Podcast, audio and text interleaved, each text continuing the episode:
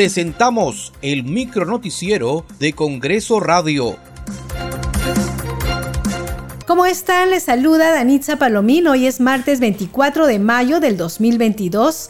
Estas son las principales noticias del Parlamento Nacional.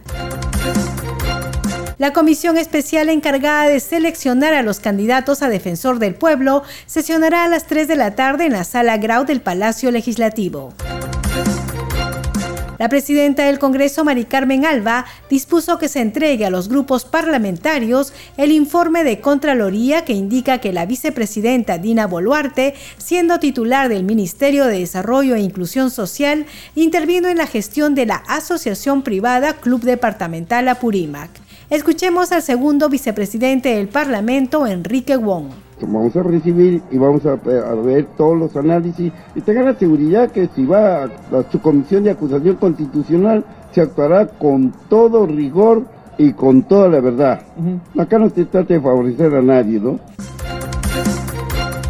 La Comisión de la Mujer aprobó el dictamen que propone la ley que promueve servicios de protección para las sobrevivientes de violencia contra la mujer como prevención del feminicidio. Y también aprobó el dictamen que plantea promover la inserción laboral de las mujeres víctimas de violencia familiar. La propuesta parte por atender aquellos sectores con mayor índices de casos de violencia familiar severa o grave.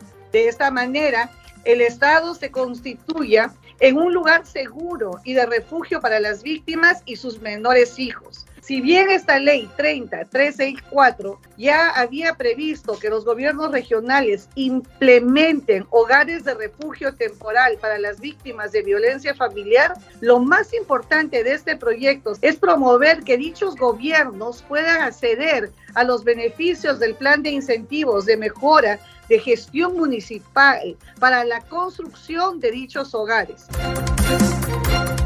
La Comisión de Constitución del Congreso debatirá un conjunto de proyectos de ley que proponen realizar reformas constitucionales para el retorno de la bicameralidad. Según la agenda de la comisión, entre las propuestas figura la iniciativa legislativa presentada por la presidenta del Congreso, Mari Carmen Alba. Recuerde que debemos proteger de las agresiones sexuales a las niñas, niños y adolescentes. Para hacer denuncias al respecto, puede llamar a la línea 100. Muchas gracias por acompañarnos en esta edición. Nos reencontramos mañana. Hasta aquí el micronoticiero de Congreso Radio, una producción de la Oficina de Comunicaciones del Congreso de la República.